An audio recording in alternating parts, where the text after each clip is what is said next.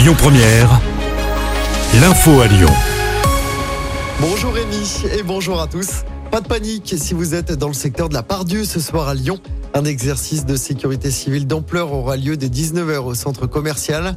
Un important dispositif de police et de secours sera déployé. Si vous êtes dans le quartier, vous allez recevoir un SMS d'alerte sur votre téléphone portable. Il n'y a aucun comportement particulier à adopter. Il s'agit d'un exercice. Il est inutile d'appeler les secours. Le ministre des Transports à Lyon aujourd'hui, Clément Beaune, vient donner le coup d'envoi du salon Solutrans. Ce salon consacré aux professionnels du transport routier et urbain se déroule jusqu'à samedi à Eurexpo. 1000 exposants sont présents cette année. Dans l'actualité locale, cette bonne nouvelle pour les commerçants lyonnais, les magasins de Lyon et du Rhône pourront ouvrir le dimanche 24 décembre. Décision prise par la préfecture du Rhône qui considère que les derniers événements sociaux ont eu un impact sur le chiffre d'affaires des commerces. Un accident mortel hier après-midi dans l'agglomération lyonnaise. L'accident s'est produit dans le secteur de Paris, à Saint-Priest. Un poids lourd et un deux roues sont entrés en collision sur l'avenue Pierre-Cotte. Le pilote du deux roues n'a malheureusement pas survécu. Les circonstances de l'accident ne sont pas encore connues.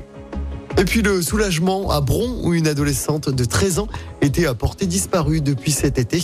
Ses parents étaient à 100 nouvelles d'elle depuis le 7 juillet dernier. La police du Rhône annonce qu'elle a été retrouvée saine et sauve. L'appel à témoins est donc terminé. En football, l'appel de l'OL est étudié aujourd'hui après le report du match face à Marseille au Vélodrome. Selon RMC Sport, la commission d'appel de la FFF pourrait se déclarer incompétente pour juger le recours de Lyon. L'OL pourrait ainsi saisir le tribunal administratif pour poursuivre sa contestation.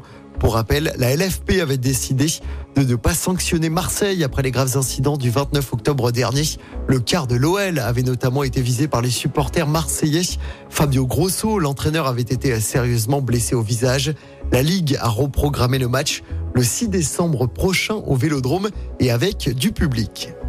Et puis en foot toujours, mais sur le terrain, un match sans enjeu pour l'équipe de France ce soir. Les Bleus déjà qualifiés pour l'Euro et assurés de finir premier du groupe affrontent la Grèce à Athènes. Coup d'envoi à 20h45. Écoutez votre radio Lyon Première en direct sur l'application Lyon Première, lyonpremière.fr et bien sûr à Lyon sur 90.2 FM et en DAB+. Lyon Première